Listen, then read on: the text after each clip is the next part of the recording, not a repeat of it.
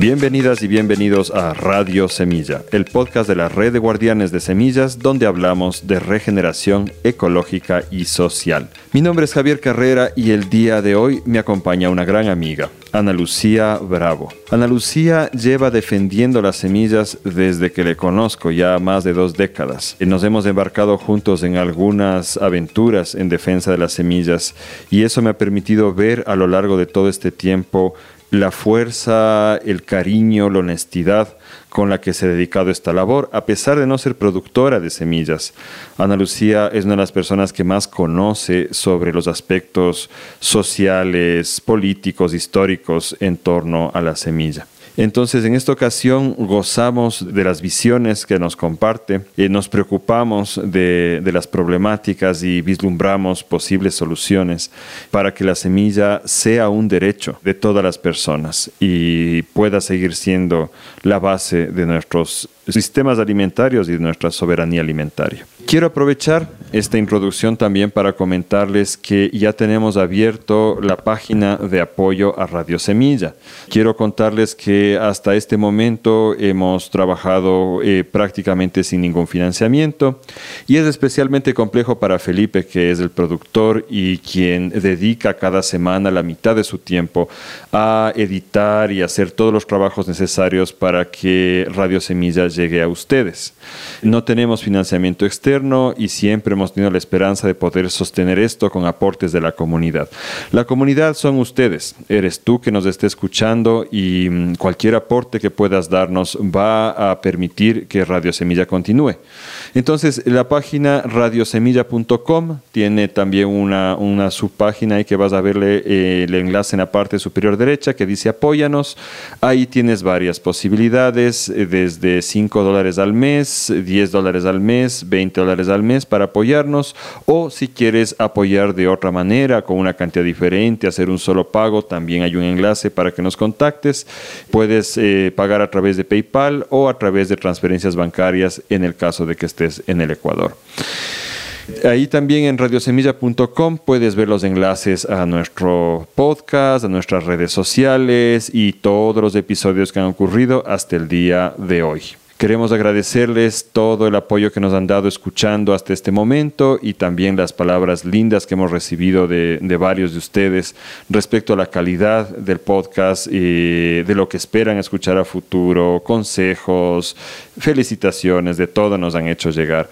Y ahora queremos insistir en pedirles el apoyo económico para que podamos continuar siendo la voz de la regeneración ecológica y social en América Latina. Un abrazo grande y nos escuchamos la próxima semana.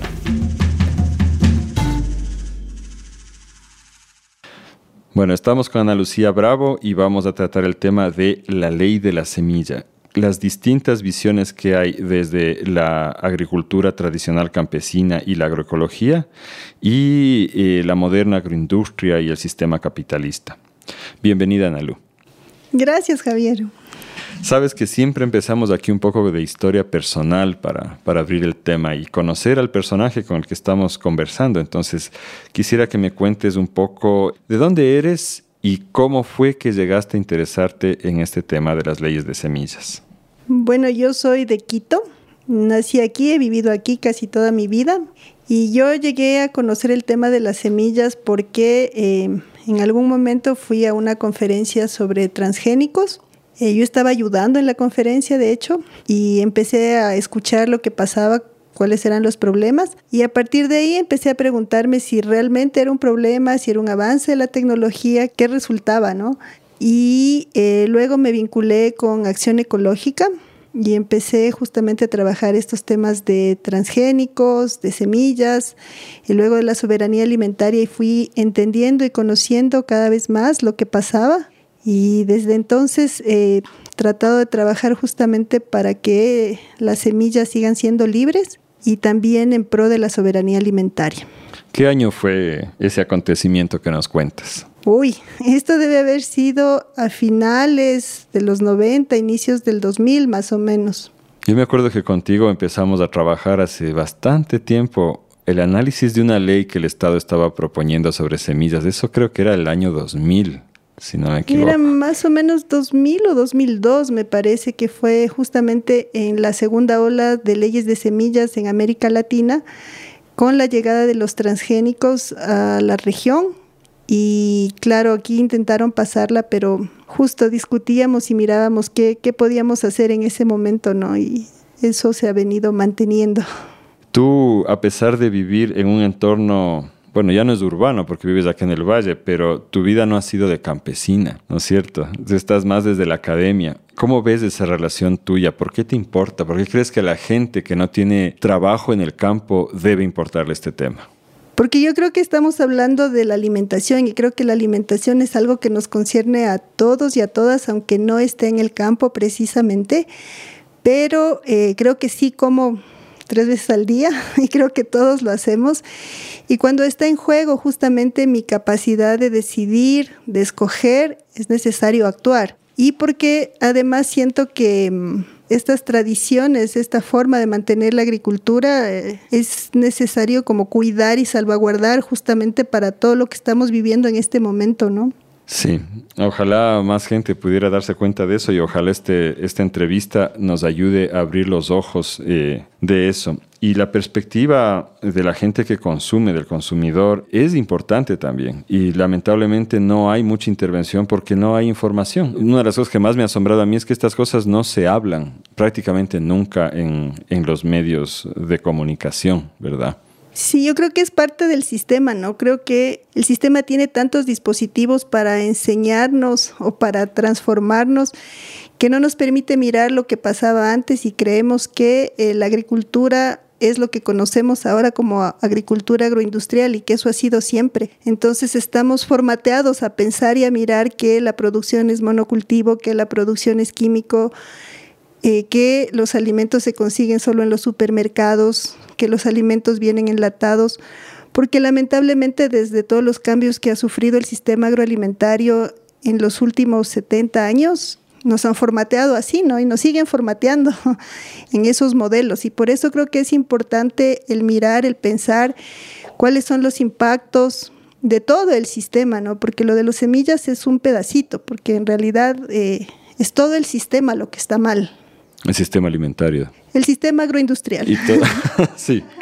Tú mencionaste hace un momento eh, una segunda ola de leyes de semillas. Vamos un poco más atrás. ¿Cuál fue la primera ola de leyes de semillas? ¿Por qué surgen? Sí, los grandes cambios en la agricultura vienen de la mano de lo que se conoce como la Revolución Verde, que fue justamente la introducción de semillas híbridas, de semillas certificadas, semillas de alto rendimiento, como les llaman, junto con todo el paquete que acompaña esta producción, que tiene que ver con el uso de maquinaria, con el uso de químicos, fertilizantes, plaguicidas y demás. Y esto fue introduciéndose en el sur a través de políticas, pero también a través de las instituciones, ¿no? Entonces se arma como todo un conjunto de instituciones que permiten que en los países del sur se adapten y se apruebe esa tecnología. Entonces, esa fue la primera ola de leyes de semillas,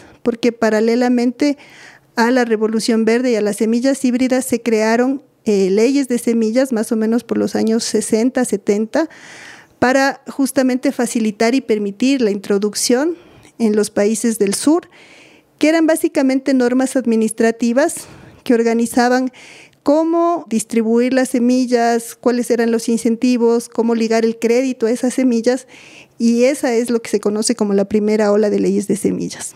Sabes que ahí hay dos cosas que a mí me, han asombrado siempre. La, la, primera es que cuando yo aprendí el tema de la Revolución Verde, que se dio en los años 60, ¿no es cierto? Y la gente hablaba justo, o quienes nos enseñaban, hablaban justamente de monocultivo, mecanización y agroquímicos, como que eso es, y no se mencionaba el tema de las semillas. Y ahora con lo que tú nos dices y lo que he ido aprendiendo estos años, en realidad las semillas son el primer eje. O sea, el primer gran experimento fue la hibridación del arroz.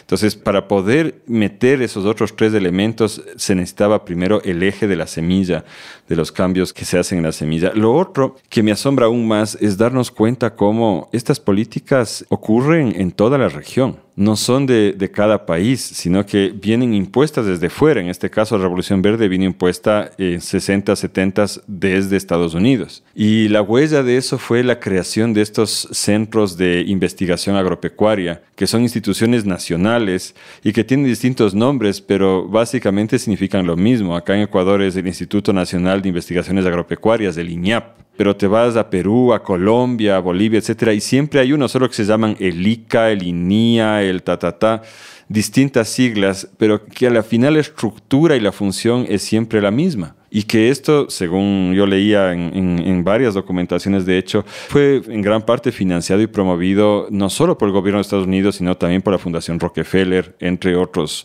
actores de, grandes del capitalismo. Cuéntanos, si quieres, un poquito tu visión sobre, sobre esto. Claro que sí. A mí me gusta mucho el análisis de la perspectiva desde los regímenes alimentarios porque nos permite justamente mirar cómo la agricultura es funcional al crecimiento del capital, pero también nos da como pautas para ir analizando cómo se transforman esos modelos. Y nos justamente nos habla de lo que te decía de eh, que se crea una infraestructura institucional, se crean políticas y también se crea un discurso legitimador que permite introducir esos cambios y esas tecnologías en los países.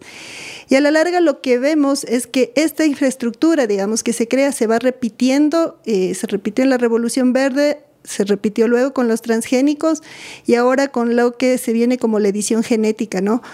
Hay cambios, hay continuidades, eh, pero siempre están eh, las fundaciones, como tú dices, en ese momento, era básicamente la Fundación Rockefeller con la Ford, con la Kellogg's, quienes invirtieron fondos en el CGR, que fue como el instituto grande que se creó para promover la revolución verde. Y este instituto creó varios, ¿no es cierto?, en la región, como por ejemplo el CIMIT, que es el Centro Internacional eh, del Maíz y el Trigo, el CIP, que es el de la papa, el de los cultivos tropicales, que es el CIED, que está en Colombia, el IRRI, que está en Filipinas, y ahora ha creado muchos más. Entonces, a través de estos centros, lo que ellos pudieron hacer es recolectar básicamente toda la agrobiodiversidad que teníamos, pero también pudieron adaptar estas variedades ¿no? que iban creando. Y, como te digo, se creó toda esta infraestructura que luego se convirtió en los institutos nacionales de ciencia y tecnología, en las leyes de semilla, pero también en todas las carreras, ¿no es cierto?, de agronomía. Y se creó también un programa en el que se llevaba, digamos, a los agrónomos a contarles toda la novedad y lo bueno de la revolución verde, para que luego ellos sean los multiplicadores a través de los programas de asistencia técnica de la revolución verde en el campo. Es así que se puede lograr una transformación de tal magnitud. También eh, los gobiernos daban subsidios tanto para el cambio en la producción, pero también subsidios al comprar las cosechas para mantener buenos precios, porque un cambio así no podría darse de otra manera, sino con esta institucionalidad tan fuerte, ¿no? Una estrategia macro. Y mm, la infiltración hacia la academia fue total, porque esta, esta visión, este modelo de la revolución verde, de la agroindustria, monopoliza el, discurso académico a nivel de las facultades de ingeniería agronómica. O sea, ahora vemos que empiezan a surgir, como escuchábamos a, a, nuestra compañera Verónica en un episodio anterior, se empieza a introducir otra visión eh, agroecológica en las universidades, pero a lo largo de las últimas décadas, lo único que existido es el pensamiento agroindustrial, visto como la única opción. Ahora, oyendo todas estas maravillas que fueron ofreciendo acá, de hecho, me acuerdo ahorita que un científico norteamericano, Norman Burlap, él publicó un libro llamado La Revolución Verde, que es el libro que da nombre a esta situación, ¿no es cierto? Y a él le dieron el Premio Nobel de la Paz, de hecho, por la publicación, y ahí él prometió que la agroindustria, la revolución agroindustrial, en solo 20 años iba a terminar con el hambre en el mundo, o sea que para 1980 ya no debería existir hambre en el mundo. ¿Qué es lo que ha sucedido en realidad, Nalu? ¿Por qué nos quejamos nosotros de todas estas maravillas? O sea, nos quejamos porque a la larga la revolución verde lo que ha traído son un montón de impactos, ¿no? Impactos ecológicos, sociales, y a la larga no ha podido solucionar el problema del hambre en el mundo. El tema con eso es que siempre tenemos una visión tecnológica, para solucionar problemas que son estructurales, problemas que son históricos, que no se solucionan, digamos, con una semilla que produce más en teoría y que a la larga lo que ha creado es una serie de dependencia al romper las bases productivas de los sistemas campesinos y les ha restado su posibilidad de ser autosuficientes. Es también la primera vez que los alimentos se han convertido en algo tóxico, digamos, la agricultura se ha convertido en una actividad tóxica para la gente que está en el campo, pero también para quienes consumimos esos productos. Y lo que vemos es que eh, hay contaminación del suelo, del agua, por todos los químicos que se utiliza, hay contaminación de los alimentos y también hay una gran pérdida de agrobiodiversidad, ¿no? Entonces se ha perdido como el 75% de toda esa diversidad genética que se había cultivado durante miles de años y tenemos como problemas serios en este momento cuando nos enfrentamos, por ejemplo, al cambio climático, cuando debemos responder a las nuevas plagas y enfermedades y vemos que es producto de, ese sistema, ¿no? que obliga, por ejemplo, a los campesinos a comprar las semillas y eso creo que es súper importante mencionarlo porque en la Revolución Verde todas las demás cosas que venían, venían de afuera, ¿no? Venían los químicos, la maquinaria, pero las semillas estaban en las manos de los campesinos y en realidad les quitaron esas semillas para hacerlas mercancía y de hecho había muchos programas en los que se intercambiaba, por ejemplo, semillas certificadas por semillas tradicionales y a través de todos estos incentivos eh, se obligó de alguna manera a cambiar esos sistemas productivos, ¿no? Entonces eh, fue quitar las semillas de las manos de la gente y eso creo que es súper importante.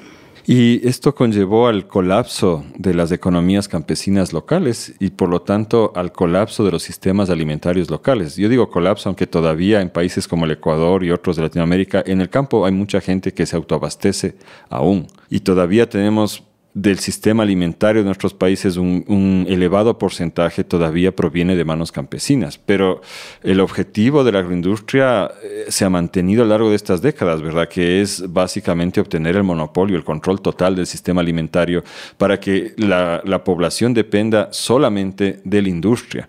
Eso es, ese es quizá nuestro temor más grande, que el campesinado está desapareciendo por una serie de factores y nuestra diversidad alimentaria está desapareciendo también. O sea, ahora creo que el mundo se alimenta de 30 cultivos básicamente de los miles de, especies que nuestros ancestros domesticaron.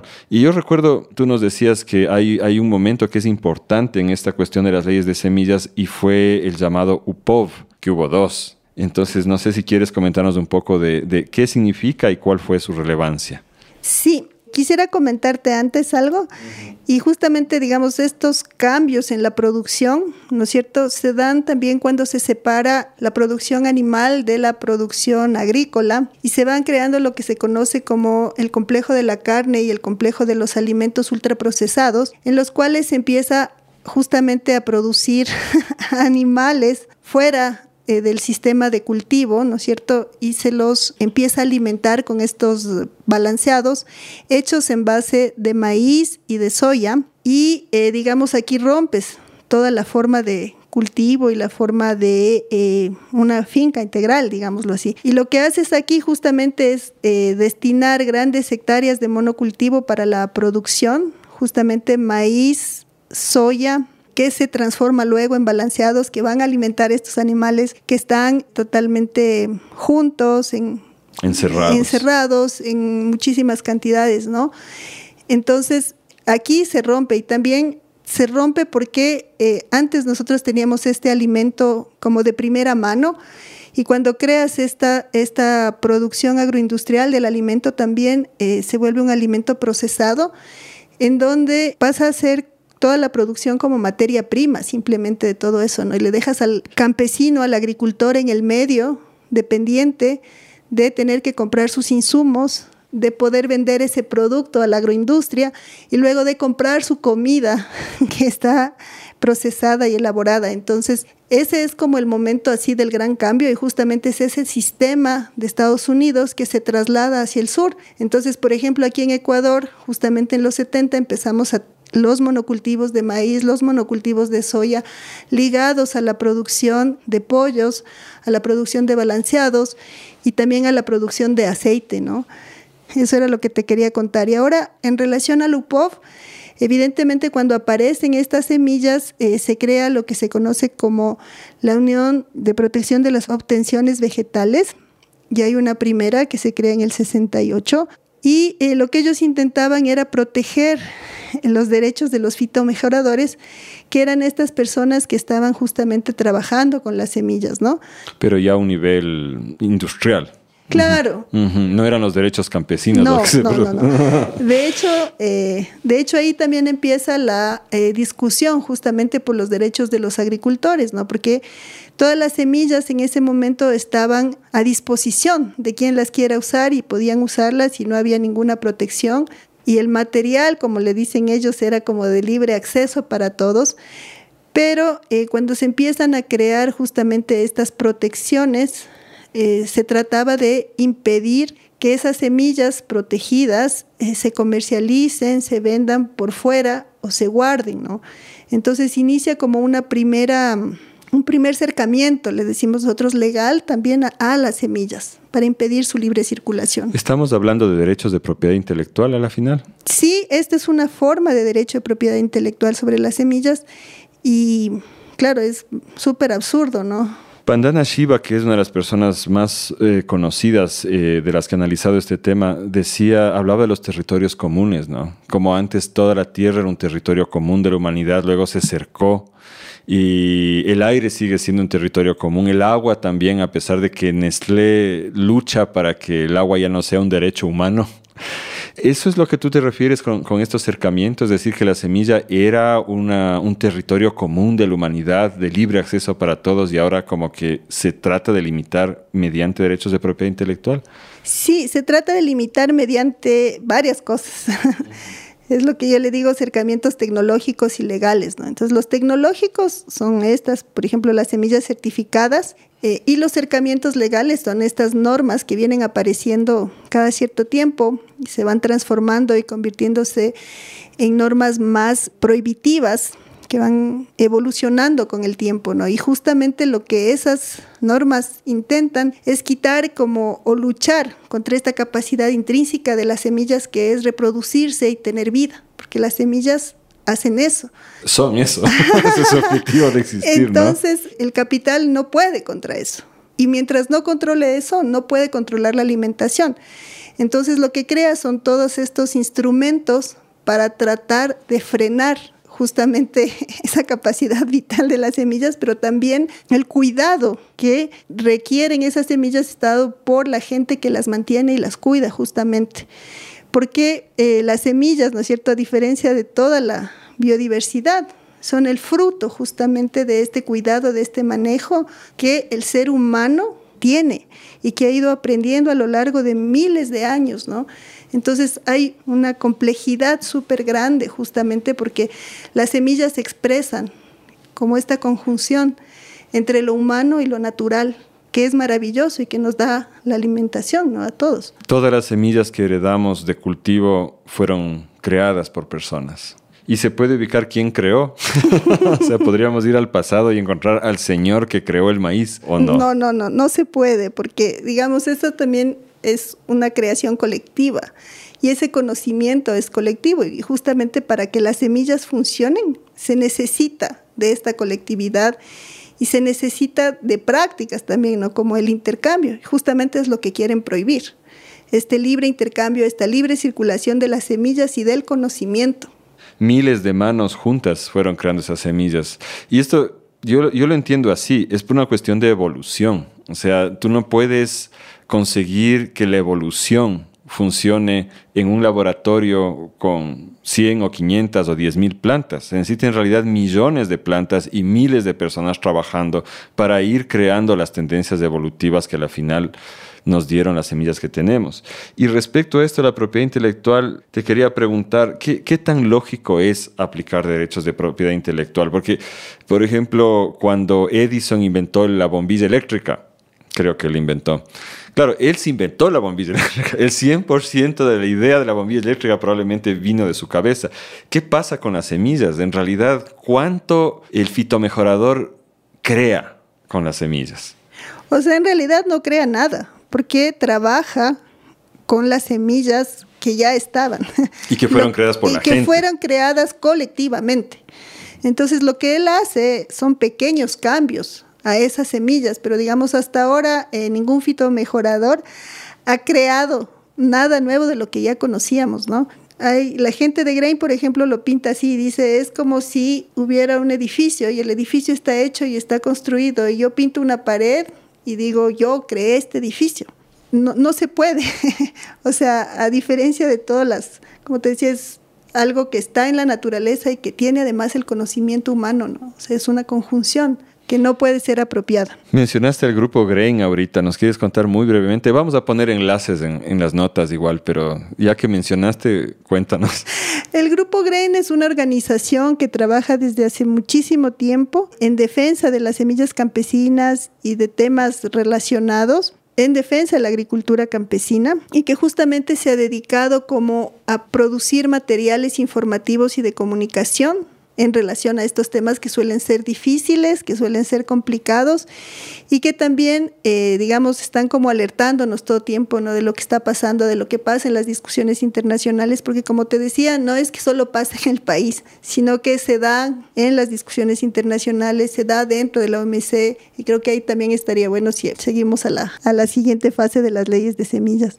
Sí, eh, para hacer esta ligación, este UPOV entonces fue un tratado internacional del cual la mayoría de países son firmantes, incluyendo en este caso el Ecuador. Tú decías que se discutió ya ahí el tema de los derechos de los agricultores. ¿Eso se plasmó de alguna manera en, el acuerdo? No, el UPOV lo que hizo fue como levantar esta preocupación de la gente, ¿no? De dónde están los derechos de los agricultores. Y se dio luego un proceso largo de discusión entre derechos y obtentores y derechos de los agricultores que finalmente terminó en lo que se conoce como el TIRFA, que es el Tratado Internacional de Recursos Fitogenéticos para la Alimentación y la Agricultura, en donde expresamente se reconocen el, derecho de los agricultores.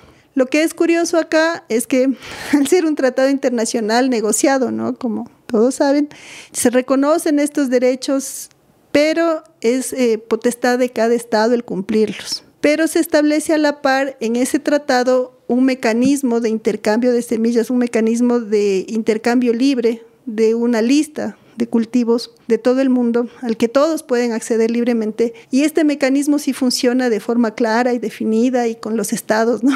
Entonces es como que los mecanismos de apropiación o de acceso a esas semillas funcionan y lo otro es potestad de cada Estado. Pero este intercambio, no hablamos de intercambio entre la gente, sino intercambio a nivel institucional, entre los estados. Exactamente, es acceso a nivel de estados, a nivel de empresas, pero básicamente en el TIRFA es a nivel de estados. Ya. Y luego, ¿qué sucedió? Se volvieron a reunir estas personas de la UPOV en el 91. Sí, lo que pasa es que a finales, digamos, desde finales de la década de los 80 a los 90 tenemos la nueva revolución que es la revolución transgénica. Y entonces justo con los transgénicos viene un nuevo cambio, ¿no? Que está muy ligado a todo lo que fue el libre comercio y las políticas neoliberales. Y entonces se cambia como toda la, estructura de funcionamiento del sistema. Y en ese momento eh, se crea esta nueva versión de leyes de semillas, se crea una nueva versión del UPOV y también se abre la posibilidad ya directamente de patentar semillas entonces, las leyes de semillas, por ejemplo, ya eh, no solamente son leyes como eran las primeras que permitían como la introducción, ¿no es cierto? Sino que van determinando un mercado de semillas. Y ese mercado es exclusivo para las semillas certificadas que deben cumplir ciertas eh, cualidades que solo cumplen ese tipo de semillas. Las industriales. Las industriales, ajá, y va dejando por fuera las semillas eh, campesinas y además de dejarlas por fuera del, sistema, o sea, prohíbe su circulación, pero además de eso encuentra castigos para los agricultores, encuentra penalizaciones para quienes sigan manteniendo, cuidando, guardando esas semillas y para quienes comercialicen semillas que no están certificadas, ¿no? O sea, que no son las semillas industriales. Entonces, es como que se amplía ese acercamiento además de este mercado ficticio y único que crea, eh, crea castigos que pueden ser multas y pueden ser cárcel dependiendo de, de los países, ¿no? Y también lo que se ve es que se van juntando un poco las leyes de semillas con la UPOF. se van incluyendo algunas cosas de lo que dice la UPOV dentro de las leyes de semillas. Y la UPOV se transforma en el convenio del 91 y lo que hace, por ejemplo, es alargar la protección que pasa de la semilla, pasa hacia el producto. Por ejemplo, en este caso, si hablamos de soya, por ejemplo, pasa de la soya a la pasta de soya. ¿En qué sentido pasa? Pasa la protección. Es decir, si tú infringes, antes era solamente prohibido el, el guardar la semilla, ¿no es cierto? Entonces, si yo infringía esa norma, solo me podían quitar mis semillas. Pero ahora si ellos encuentran que yo infringí esa norma, me pueden quitar también lo que produje, o sea, la pasta de soya. Es como que se alarga la protección. Y también aumentan los castigos, ¿no? Aumenta el tiempo de protección de las variedades, aumentan los castigos y a la larga lo que esto hace es decir, eh, el fitomejorador, ¿no es cierto? Tiene el control, tiene la potestad de usar esta variedad y nadie más la puede usar si no se compra en los lugares establecidos, que son las casas comerciales, si no se paga una regalía y en eh, determinadas condiciones que implica justamente que tú no puedes guardar esas semillas, no las puedes intercambiar, no las puedes volver a sembrar. Y en algunos casos hay una excepción que te permite como sembrar, pero para autoconsumo. Y en esos casos tienes que informar que lo vas a hacer. ¿A quién le informas? Le tienes que informar al fitomejorador o a, la, casa comercial. Porque ahorita que estamos diciendo el fitomejorador, suena que es, es un señor en un laboratorio con buenas intenciones y tal, pero el fitomejorador en realidad es Monsanto. Sí, exactamente.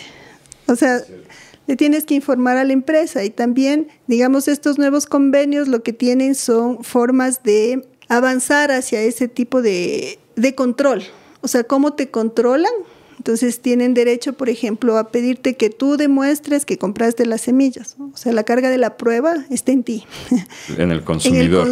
sí, en el, agricultor, en este caso, ¿no es cierto? Que es algo que no sucede en todo el sistema legal.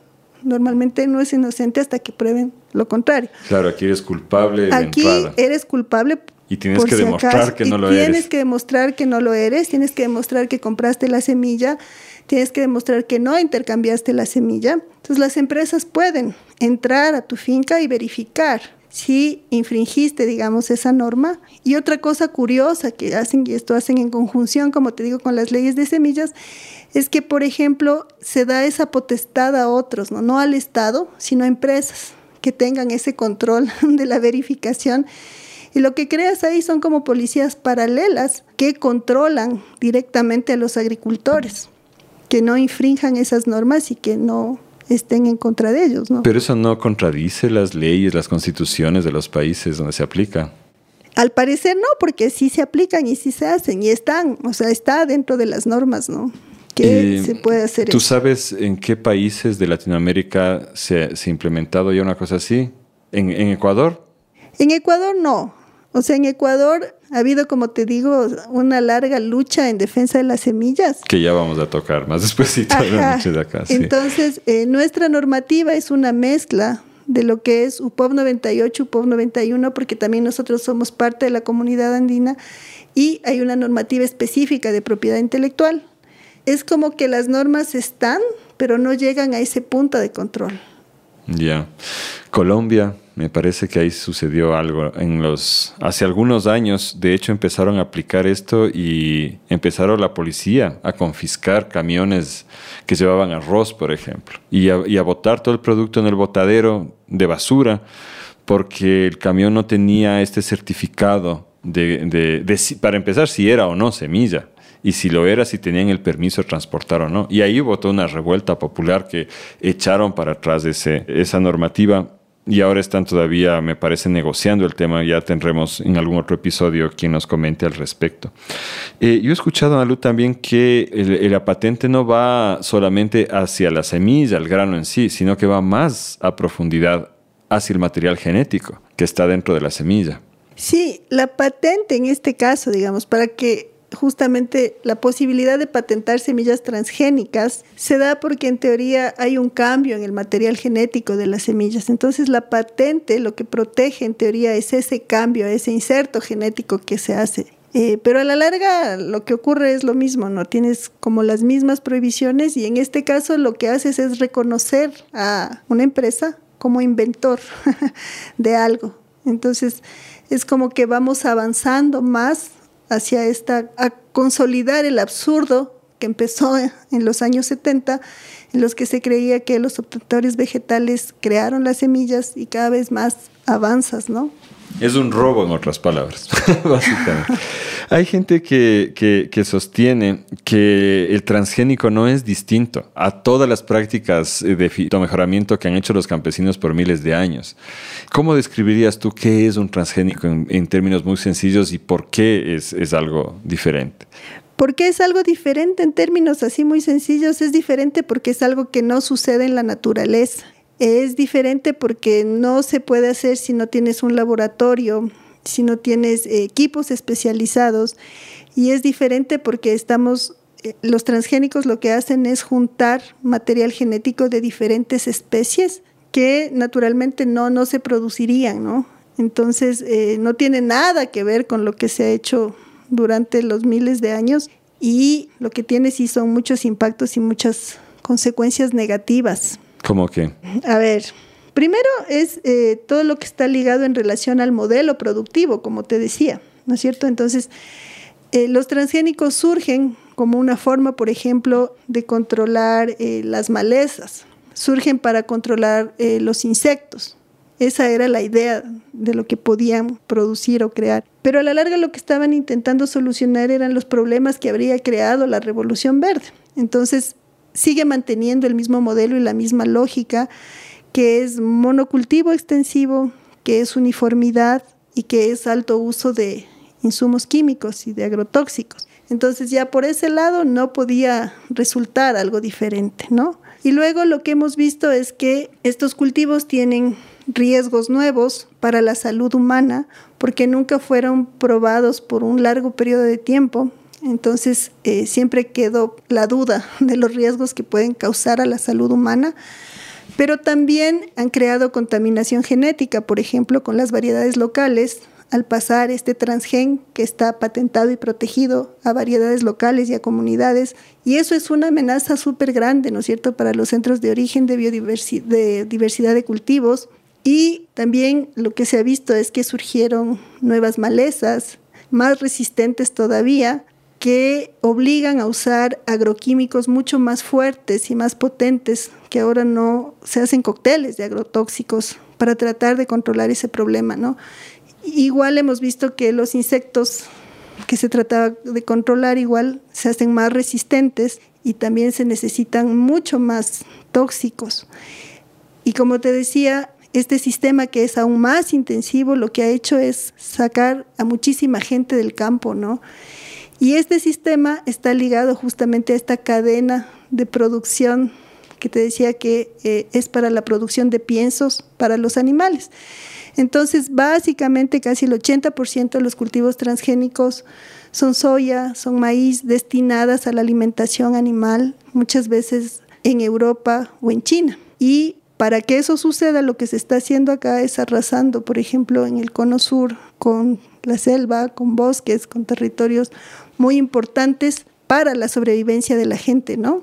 Entonces, a la larga ha sido desastrosísimo todo lo que han causado. Los efectos reales, tanto sociales como económicos como ambientales, eso, eso ha sido un desastre. Y tú nos decías al inicio, nos hablaste de la edición genómica. ¿Esto es lo mismo que los transgénicos o, o qué, qué viene a ser? Es la nueva fase, ¿no? Sí, es la nueva fase, pero justamente la industria lo que nos quiere hacer creer es que no son transgénicos. ¿Por qué no son transgénicos? Porque en este caso se hacen las modificaciones dentro del mismo genoma. Es decir, tú no introduces un gen de afuera, tú no introduces un gen de otra especie, sino que es dentro del mismo genoma que tú silencias, cortas, pegas, eh, mueves un gen. Y entonces ellos aducen que esta es la nueva forma precisa y segura de tener un montón de nuevos cultivos eh, sin tener los riesgos de los transgénicos, ¿no? Pero en realidad son producto de modificación genética porque a la larga estás modificando ese genoma, no introduciendo genes nuevos. Pero es un organismo genéticamente modificado. Exactamente, es un organismo genéticamente modificado, tiene impactos y también está muy ligado al mismo modelo. Y creo que eso es importante entender, que el problema es el modelo productivo y que mientras no logremos salir de esa caja en la que nos han encerrado, vamos a, seguir dando vueltitas ahí, ¿no? Eh, ¿Quisieras añadir algo más a esta fase de, susto que estamos ahorita metiéndoles a nuestros oyentes? No, creo que no por ahora. Mm, en realidad el tema es tan amplio y, con cada respuesta surgen nuevas preguntas. Quizá tengamos que volver a sentarnos para profundizar más en alguna de estas cosas. En todo caso, este UPOP de 91 el Ecuador de hecho no firmó. Sin embargo, cada gobierno que ha venido ha tratado a su manera de imponer eh, las mismas políticas, porque son presionadas de forma internacional. Y hoy me acuerdo que hace años conversábamos con compañeros semilleristas de Francia y ellos nos comentaban que allá en un principio se implementó a rajatabla y que las personas que producían semilla de forma tradicional, ¿no es cierto?, eh, fueron perseguidas legalmente. Algunos de los líderes de, de guardianes de semillas de Francia acabaron en la cárcel, otros tenían que ocultar sus colecciones. Y el catálogo de semillas permitidas eh, de, cultivar y de vender en Francia acabó dominado en un 95% por semillas híbridas industriales, no transgénicos porque la Unión Europea se ha mantenido al margen hasta ahora mayormente de los transgénicos. Eso, eso a mí me causó mucha alarma y me llevó a como profundizar en la lucha por mantener las semillas libres. Entonces, no sé si quieres que entremos un poco en ese tema de cómo fue el caso de la defensa de las semillas acá en Ecuador. Sí, o sea, justamente creo que lo que acabas de decir ahorita ilustra lo que pasa con estas leyes cuando yo te decía eh, imponen castigos para la gente que sigue manteniendo semillas y es así. Y al crear el mercado único de semillas, el mercado único de semillas es el mercado de semillas certificadas. Y la otra cosa importante a mencionar acá es que no es algo que pasa solo en Ecuador, pasa en el mundo y pasa ahora con mucha fuerza en el sur global. Y estas imposiciones eh, también se dan dentro de los tratados de libre comercio, que obligan a los países a firmar UPOP 91, por ejemplo. Entonces, creo que con este marco sí podemos hablar ya de, lo que pasó acá. A ver, eh, la defensa de las semillas acá en el Ecuador, así en términos legales, empieza a finales de los 90, como en el 99 por ahí hubo una un intento por introducir algodón transgénico al país. Entonces Monsanto hizo una petición para introducir algodón transgénico al país. Ventajosamente en ese momento el INEAP eh, respondió que no, que no era lo mejor para el país y eso se frenó. Pero a partir de entonces eh, tuvimos como cinco o siete normativas que buscaban introducir transgénicos al país. o sea, propuestas de, normativas. Propuestas de normativas, exactamente. Ah, disculpa que te interrumpa un segundo. Quizá no todos saben quién es Monsanto. dibujemos los actores y, y, la cancha, ¿no? Brevemente. Si quieres, me lanzo yo rapidito. Monsanto es una compañía norteamericana en base, ¿no es cierto? Ahí empezó que tuvo un gran triunfo económico durante la guerra de Vietnam porque produjeron el agente naranja, que fue una de las armas eh, más terribles que se utilizaron en esta guerra, y que luego se introdujo con fuerza en el mercado de las semillas, llegando a ser la compañía dominante en la producción de transgénicos en el mundo entero. Eh, es, Monsanto es un titán y está sentado ahí desde hace décadas al ladito de los congresistas eh, en Estados Unidos, ¿no? Y hace que ya es un par de años, creo, Monsanto fue comprada por Bayer, que es la famosa productora de aspirinas, compañía alemana, y ahora se llama Bayer Monsanto. Y una de las cosas que Monsanto más ha tenido que pelear han sido juicios por eh, la forma en que ha manejado sus relaciones políticas. En un caso concreto, en Indonesia, el juicio en realidad se realizó en Florida, en Estados Unidos, pero era respecto a, las malas prácticas de incidencia política que Monsanto tuvo con el gobierno de Indonesia, donde se demostró que sobornaban a diestra y siniestra, que hacían lo que fuese posible, funcionando más como un cartel de mafia que como una empresa honesta para lograr imponer sus políticas eh, que en realidad lo único que buscan es el engrandecimiento de su negocio. Ese es un perfil muy breve de, quién es Monsanto y por qué toda la gente que lucha a favor de los sistemas alimentarios y, de la agroecología, eh, Monsanto es el demonio, básicamente. Si Monsanto es el cuco, Monsanto es el Monsanto tenía la patente del glifosato y es justamente quien produce las semillas resistentes al glifosato que se venden juntas como paquete. ¿Qué es el glifosato? el glifosato es un herbicida. Basado en el agente naranja. Basado en el agente naranja. Y, digamos, Monsanto en el último tiempo ha tenido que enfrentar juicios por el uso de ese glifosato que ha sido catalogado como un producto no nocivo pero que en realidad se ha demostrado que puede producir cáncer, linfoma, y hubo un juicio en el cual Monsanto perdió, Bayer Monsanto ya, tuvo que pagar miles de dólares y se han sumado muchas otras víctimas a ese reclamo. lo que la jueza dijo. Y eh, digamos, en ese momento lo que sucedió fue que se abrieron por el juicio muchos informes de Monsanto, ¿no? Que se llama como los Monsanto Papers. Hay un sitio muy bueno que se llama La Vaca ORG, donde están abiertos todos esos papeles y traducidos. Y lo que se ve claramente es la complicidad, ¿no es cierto?, de estas empresas con académicos, con las agencias reguladoras, con la difamación de aquella gente que habla en contra de los transgénicos, sobre todo científicos, periodistas. Entonces es toda una red súper bien tejida, que a la larga pudo ser descubierta por este juicio, ¿no? Claro, entonces lo que hablamos es que se metieron en su bolsillo a las universidades, al Estado, a los organismos reguladores y bueno, cuando mencionábamos el UPOM 91, hay quien dice que una buena parte de eso fue, de hecho, redacción de, de Monsanto, ¿no? Y es este otro tema largo para quizá algún día conversarlo, no vamos a ahondar más, ya nos desviamos, volvamos nomás. Solamente decir una cosa más, ¿no? El glifosato, yo recuerdo cuando hacían las fumigaciones en la frontera y los avioncitos se pasaban, las fumigaciones eran promovidas por el gobierno norteamericano para acabar con los cultivos de droga en Colombia, pero se pasaban comúnmente hacia sucumbíos en Ecuador. Y ahí se vieron escenas horrorosas de cómo la gente perdía eh, sus cultivos porque es un herbicida sistémico que acaba con todo, salvo lo que esté protegido genéticamente. Por eso el transgénico más importante del mundo es el Roundup Ready, que es un cambio genético en un cultivo que permite que la planta sobreviva al glifosato. Y en ese entonces la embajadora de Estados Unidos en Ecuador dijo, el glifosato es totalmente seguro, yo riego en mi jardín eso para controlar la hierba, ¿no? Y tú veías al mismo tiempo en la documentación de acá de Ecuador cómo la gente presentaba llagas, tenía cáncer, era, era una cosa bastante terrible. El glifosato es otro tema grande del cual se puede hablar y hay algunos países que están considerando seriamente la prohibición total del glifosato, ¿no? ojalá.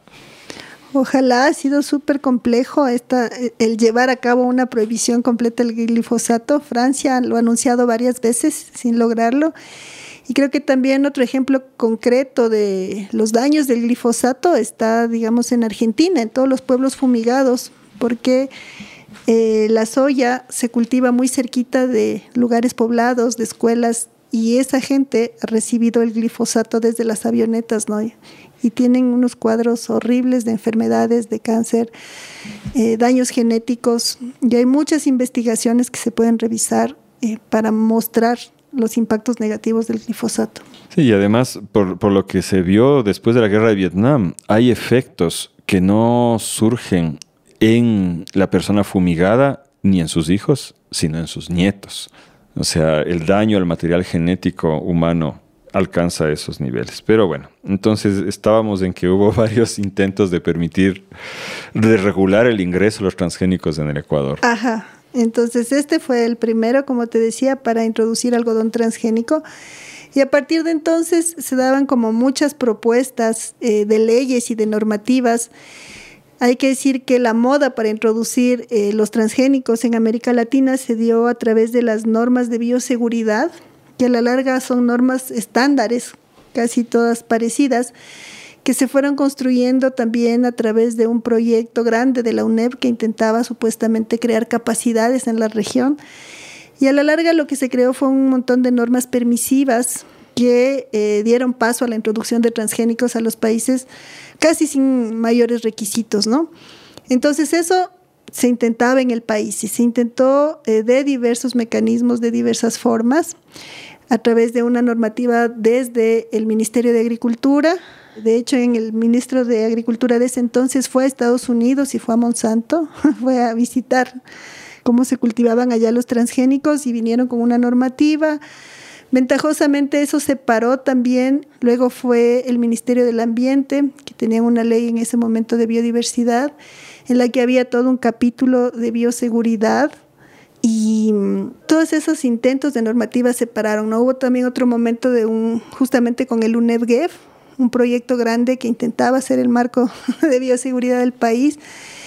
Y claro, a la larga lo que en ese momento se hacía era tratar de informar a través de campañas a la gente que eran los transgénicos porque eran malos, que podían ocasionar. Entonces se hicieron varias campañas. Se trabajaba también con las organizaciones campesinas e indígenas eh, del país. Ellos estaban muy al tanto, muy conscientes, entonces se sumaban a estas cartas de rechazo, a estas protestas. Se llevaron a cabo diversas acciones en aquel entonces Congreso, eh, con la Defensoría del Pueblo, para parar estas normativas, ¿no? Y a la par también eh, surgió en ese momento justamente esta ley de semillas en los años 2002, en el que además de la normativa de semillas, de las que ya hablamos, se introducía también todo un capítulo que permitía introducir transgénicos al país. Y esta ley se trataba de alinearse a la final al, al UPOV 91, del cual el Ecuador no fue firmante a la final. Claro, lo que la ley intentaba básicamente es hacer esto, ¿no? El prohibir la circulación de las semillas campesinas, creando estos mercados ficticios de semillas certificadas e imponer sanciones, que es como, cómo funcionan las leyes de semillas.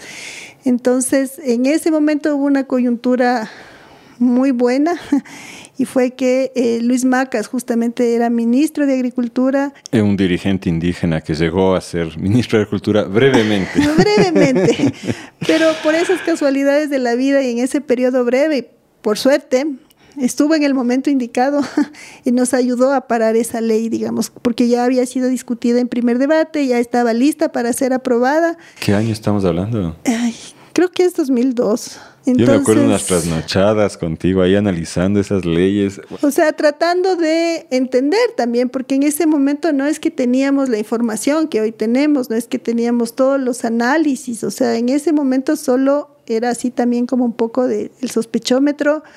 Por aquí viene algo que está mal y así ha pasado en otros países y entonces esto hay que parar y hay que parar, pero cuando nos enteramos ya de esa ley estaba súper avanzada, o sea, ya el trámite de aprobación había avanzado bastante, ¿no? Entonces estábamos en la pista, todo se dio y finalmente esa ley se retiró del, del Congreso y de la discusión y se paró. Eh, lo que sucede luego, y que es lindo también decirlo y contarlo para que todos sepan, es que esas luchas en contra de los transgénicos, en contra de las leyes de semillas, también estaban articuladas a las luchas en contra del neoliberalismo y del libre comercio en el país, que tienen todos como un capítulo de agricultura y un capítulo de propiedad intelectual. Y entonces eh, había toda una conciencia en contra de, de, esos tratados, ¿no? del ALCA, del TLC con Estados Unidos y que a la larga se, articulaban a las propuestas también de las organizaciones campesinas indígenas de ese momento que buscaban la soberanía alimentaria en el país. Entonces, uno de los elementos fundamentales de la soberanía alimentaria son las semillas, como base primordial de los sistemas alimentarios sostenibles, ¿no? Y de la alimentación y la defensa de la cultura alimentaria. Entonces, esas luchas desencadenó justamente en las propuestas a la Constitución me acuerdo que hicimos un foro grande donde estuvo la red, donde estuvo otras organizaciones contándoles cuáles eran nuestras preocupaciones y qué queríamos en relación a las semillas. ¿Qué año era eso? El año debe haber sido 2006-2007, en todo el proceso constituyente. Entonces fuimos a Montecristi, llevamos semillas. En el 2008 me acuerdo que estuvimos de Montecristi tratando de, de, que los mismos compas campesinos puedan tener una mejor comprensión de lo que implicaba pues toda la cuestión de las semillas, porque ya estábamos metidos años nosotros ya de cabeza ahí y logramos poner algunos temas interesantes en la Constitución, pero quedó no del todo cerrado el nudo, ¿no? O sea, creo que fue un avance grande en ese momento con todos los avances y las propuestas lindas que teníamos de toda esta larga lucha en la Constitución, ¿no? Y claro, nuestra Constitución reconoce la soberanía alimentaria y reconoce también la obligatoriedad que tiene el Estado de proteger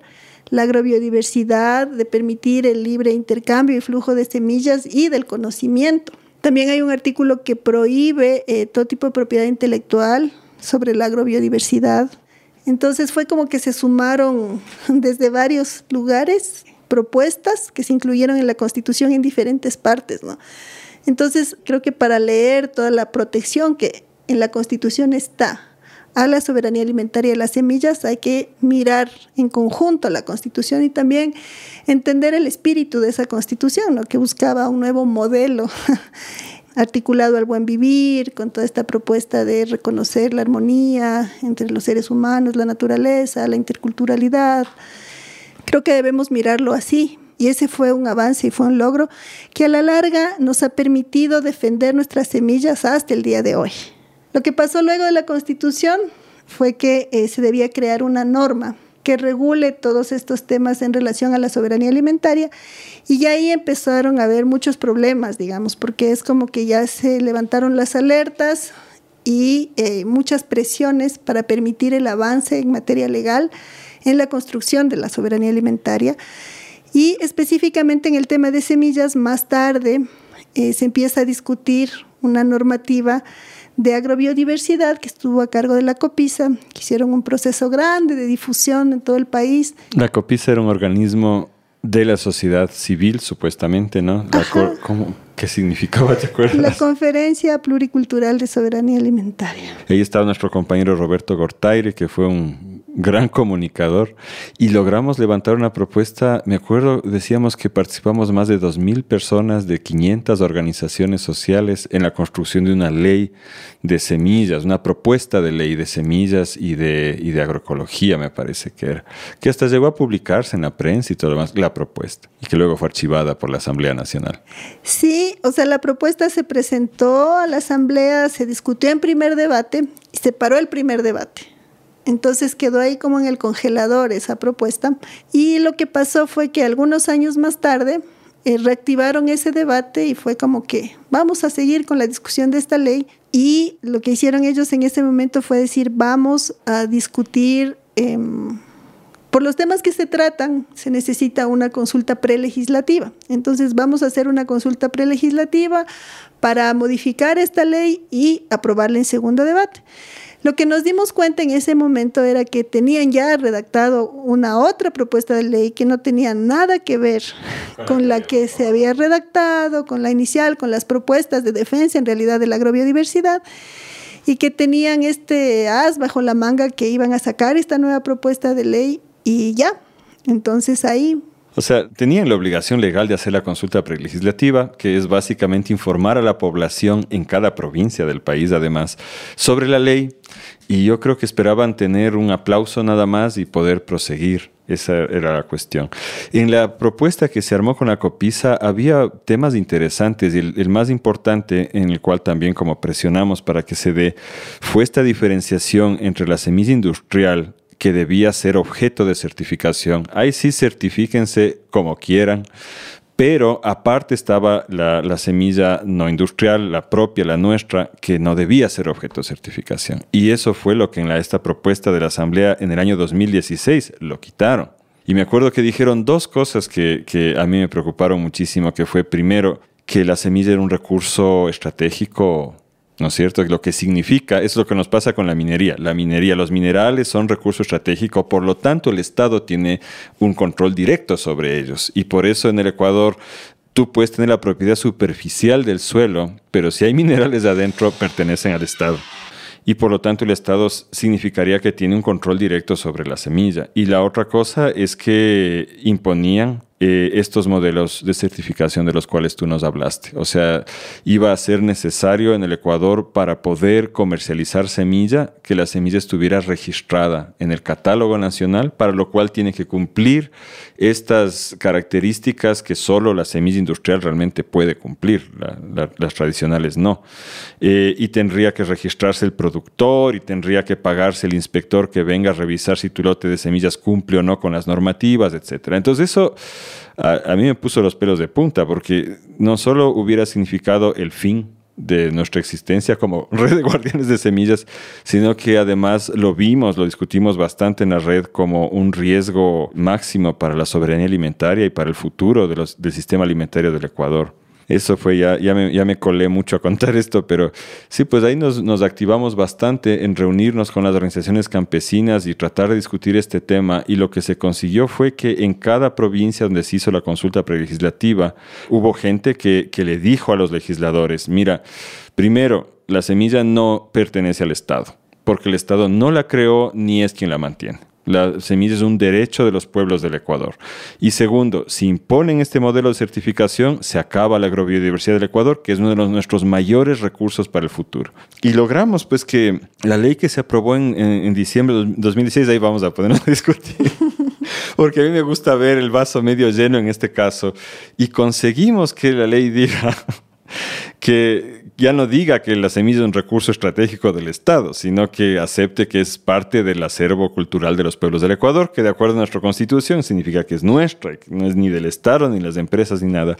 Y conseguimos algún nivel de frenar esta cuestión de la certificación, aunque no quedó del todo claro. No sé si tú quieres profundizar desde tu vaso medio vacío el, tema. Sí, desde mi vaso medio vacío, lo que yo veía en esa ley es que a la larga eh, dejaba muchos cabos sueltos y entonces nos decía, por ejemplo, cosas muy lindas en los objetivos, en la introducción, justamente recordando todo este tema, las semillas de lo que dice la Constitución, pero nos dejaba siempre la palabra, por ejemplo, eh, de la certificación. Nos decía que las semillas van a pasar por procesos fitosanitarios para que puedan ser certificadas y reconocidas. Y eh, también decía que eh, son los laboratorios quienes certifican la calidad de las semillas y también a la larga, eh, cuando ya se hablaba de incentivos y de cómo el Estado promocionaba los sistemas de semillas, se iba a impulsar solamente el sistema de semillas certificadas en la práctica, ¿no? Y digamos, en la ley teníamos como pistas en ese momento. Y esta ley también fue polémica por otra cosa, y es que tuvo un veto presidencial de Rafael Correa, quien introdujo un artículo que permitía el uso de transgénicos para investigación saltándose todo lo que dice nuestra constitución, que declara al país, eh, al Ecuador como un país libre de cultivos y semillas transgénicas, y que establece claramente que solo podrán introducirse en casos de emergencia nacional y a través de un procedimiento específico eh, realizado por el presidente con la Asamblea Nacional. Entonces, cuando se introduce esto, claro, hay muchísima preocupación desde la sociedad civil y se plantean alrededor de seis juicios entonces todos estos juicios eh, estaban relacionados con la inconstitucionalidad de este artículo que me parece era el 56. Es el artículo 56 y el juicio lo hicimos en la Corte Constitucional. Pues. Sí, se planteó una demanda de inconstitucionalidad justamente porque la Constitución es muy clara en el procedimiento que debe seguir en la prohibición del uso de transgénicos. Entonces se plantearon todos estos juicios desde diferentes actores y nosotros planteamos uno desde la red de guardianes de semillas, pero ya incluimos toda nuestra preocupación sobre estos artículos que acabo de mencionar, eh, que para mí eran eh, justamente que la ley permitía y cumplía su objetivo original. Entonces, en ese momento teníamos así como sospechas y lo hicimos, pero cuando se publica el reglamento de la ley años más tarde, eh, ya es mucho más claro, ¿no? En fijar justamente este mercado único de semillas certificadas y en dejar por fuera todas las semillas campesinas tradicionales, las semillas. Ahí, para no olvidarnos, hubo también un evento interesante y es que en ese entonces funcionaba eh, una subsecretaría de control de poder de mercado. No, superintendencia era cuya función era controlar que el mercado, los mercados en Ecuador fueran equitativos. Y este caso fue analizado por la superintendencia y ellos definieron, y eso fue bien interesante, que no hay un mercado único de semillas, que en realidad, de acuerdo a lo que la ley decía, la ley de semillas, había dos mercados ¿no es cierto? Uno industrial, certificado, ¿no es cierto? Y el otro tradicional, campesino, libre, incluía los agroecológicos, y que la ley ponía todo el peso del apoyo de estatal, el principio de autoridad, todo al sistema industrial de semillas y nada al otro. Entonces la superintendencia y de hecho comunicó esto públicamente. No sé cuánto influyó porque después la superintendencia la fueron reduciendo a nada porque no, no creo que le convenía mucho a los poderes económicos del país, pero en ese entonces fue, fue un caso interesante porque también nos permitió sentarnos con gente del IñAP y del Ministerio de Cultura y darnos cuenta de que muchas veces en los técnicos que trabajan en la redacción de las leyes no hay una mala intención, sino una falta de acceso a información. Y eso fue interesante de ver porque abrió posibilidades de diálogo y nos hizo dar cuenta que hay una responsabilidad también a sociedad civil, más allá de la resistencia que es necesaria en los momentos clave, pero también la responsabilidad de informar, de establecer canales de información para que las personas que toman decisiones puedan al menos conocer las otras versiones. Es decir, las otras versiones ni siquiera se conocen muchas veces. Creo que eso, Javi, fue justamente cuando eh, teníamos un borrador de ese reglamento que alguien nos pasó y empezamos a revisar y veíamos que efectivamente todas nuestras preocupaciones en el reglamento ya estaban muy claras y muy específicas y esta fue una reunión, porque a lo largo lo que sucedió ahí fue que el reglamento tuvo un largo tiempo de espera hasta que se publicó. Y en esas conversaciones tuvimos esta reunión en este espacio con la gente de Linear, ¿no? O sea, lo importante de todo este proceso fue que recién en este año, en enero, la Corte Constitucional se pronunció en relación a todos esos procesos, a esas demandas que hicimos y efectivamente dijo que el país seguía, o sea, que no se podía introducir cultivos transgénicos para investigación si no se hacía el procedimiento establecido en la Constitución y establecido también en eh, la ley de la función judicial, que dice que se debe eh, debatir en dos debates y que tiene que tener una mayoría y cosas muy muy específicas y claras. Y caso por caso, además. Y caso por caso, además, no, no en combo como querían hacer acá. Entonces se eliminó ese artículo de la ley, lo cual es una victoria porque a la larga garantiza que el, el Ecuador eh, pueda seguir reclamando su condición de un país libre de cultivo de semillas transgénicas, pero además se pronunció sobre toda nuestra demanda, ¿no? que era una demanda larguísima, nos dio razón en algunas cosas que para nosotros sí son muy importantes. Y una de esas cosas justamente es eh, la obligatoriedad del Estado de incentivar tanto las semillas industriales como las semillas campesinas y tradicionales. Entonces, ya no se podrán hacer programas de semillas certificadas subvencionadas por el Estado solamente si no hay a la par este otro tipo de, subvención también para las, las, semillas campesinas. Y se estableció ya definitivamente el tema de la libre circulación y comercialización de semilla campesina. Sí, se estableció de una manera un poco extraña esta libre circulación, porque a la larga, como yo te decía, lo que hacen estas leyes es impedir la libre circulación con el condicionamiento de la certificación. Entonces había un artículo que decía que solo se podrá hacer publicidad de las semillas que hayan sido certificadas y de acuerdo a lo que esa certificación haya establecido. Entonces, eh, la Corte nos dice aquí, esto se aplicará únicamente para el sistema de semillas eh, industriales certificadas, pero no para las semillas campesinas que pueden eh, venderse y comercializarse sin ningún tipo de certificación y libremente y eh, impedir su publicidad eh, sería como limitar su acción, su trabajo y limitar las prácticas, ¿no? A la larga eso lo que hace es abrir el camino de la libre circulación de las semillas porque no hay obligatoriedad de certificar este tipo de semillas y no están fuera por eso. O sea, esta sentencia lo que hace es reconocer que existen a la larga estos dos tipos de mercados de semillas que no son excluyentes como pretenden las normas, ¿no? Entonces eso es sumamente importante. Y otra cosa que hace la ley, como te decía, la ley decía que las semillas son de calidad cuando un laboratorio así lo certifica. Entonces, eh, nosotros reclamábamos justamente eso por todo lo que hemos dicho acá, porque las semillas son creación colectiva de los pueblos. Entonces, la Corte nos dio la razón y la Corte dice claramente que se podrá verificar la calidad de una semilla también eh, según las prácticas, conocimientos eh, ancestrales de los pueblos, de las nacionalidades, de la gente que maneja las semillas. Entonces, eso también es súper importante porque a la larga permite como regresar eh, la potestad de el control del manejo y del conocimiento de la calidad de esas semillas a la gente que las ha producido, ¿no? Sí, ha sido un camino difícil, lleno de baches, pero lo más grave es que no se acaba. Y tenemos, yo creo, trabajo para rato en esto. No solo nosotros, sino toda la gente que está defendiendo distintos aspectos del sistema alimentario. No sé si tú quieres añadir algo más a, esta construcción que hemos hecho los dos esta noche. Sí, lo que me gustaría mencionar es que esta defensa de las semillas no solo se da en Ecuador, sino que eh, esta defensa de las semillas se cataloga como activismos en defensa de las semillas y se ha dado en todo el mundo.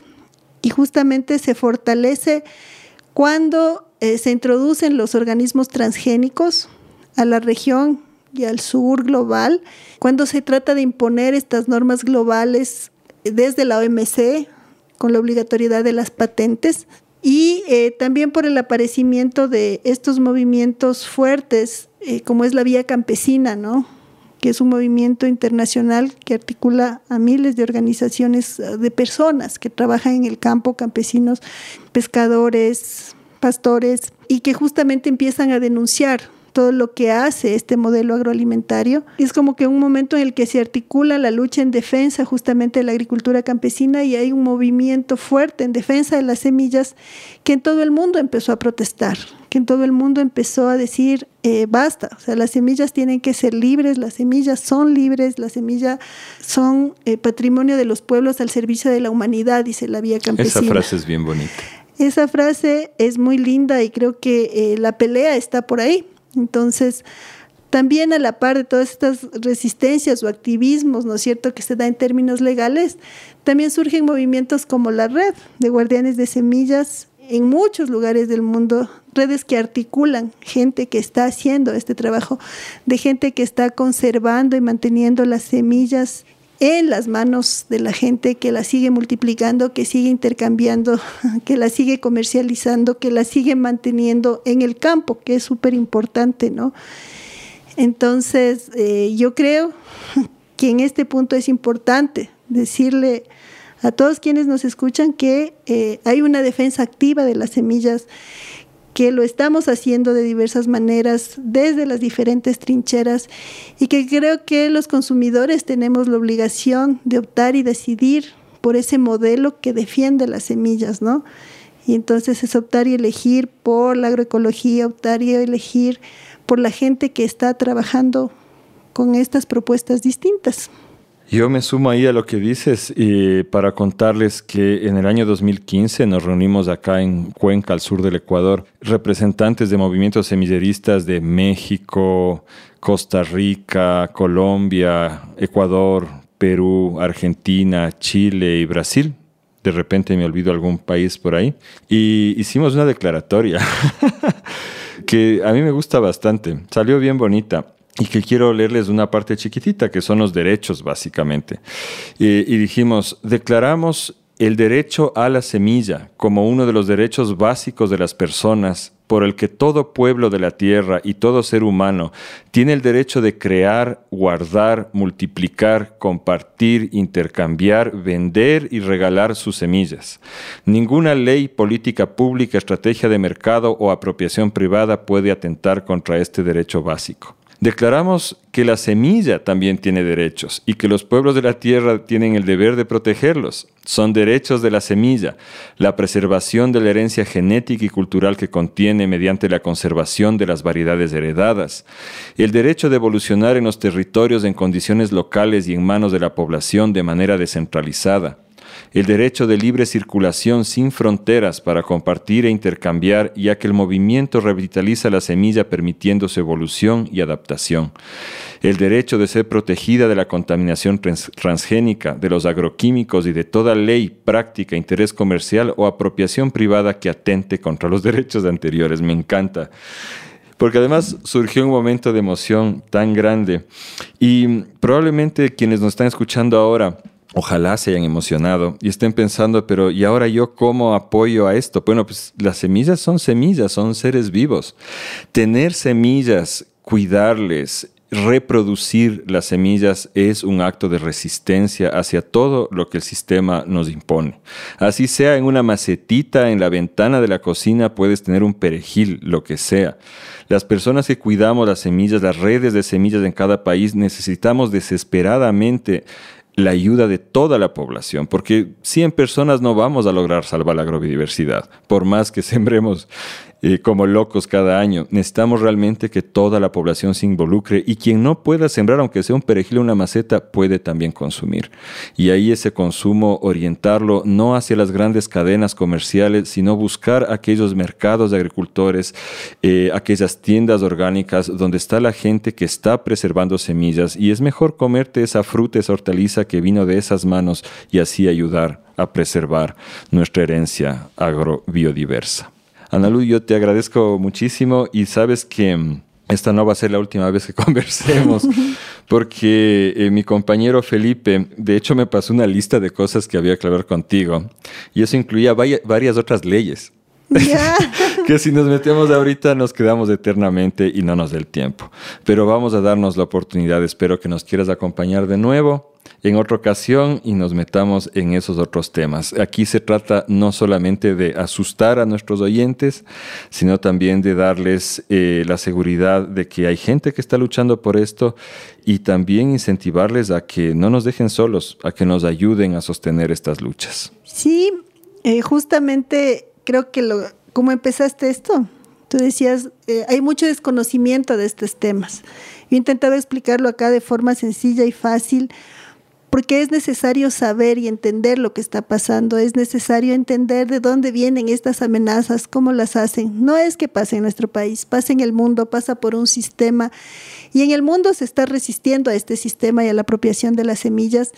Y justamente la invitación es esa, ¿no? Nosotros eh, generalmente hacemos campañas y pedimos una cartita, pedimos una firma por favor, súmesen a esa petición, acompáñennos, entéresen, conozcan de lo que está pasando. Si tienen más interés, vamos a dejar algunos enlaces donde ustedes pueden eh, profundizar sobre lo que es la UPOV, sobre las leyes de semillas y les invitamos justamente a sumarse a la defensa de las semillas desde cualquier lugar y trinchera donde ustedes estén.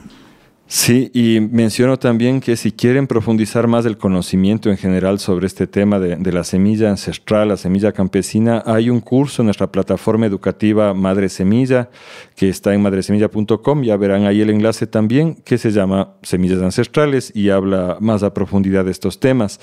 Eh, nuestros cursos tienen costo para el público en general y para organizaciones campesinas, mediante acuerdos, podemos hacer programas de becas. Entonces, eh, bueno, gracias, Analu. Gracias, Javier. Un abrazo, queridos y queridas oyentes.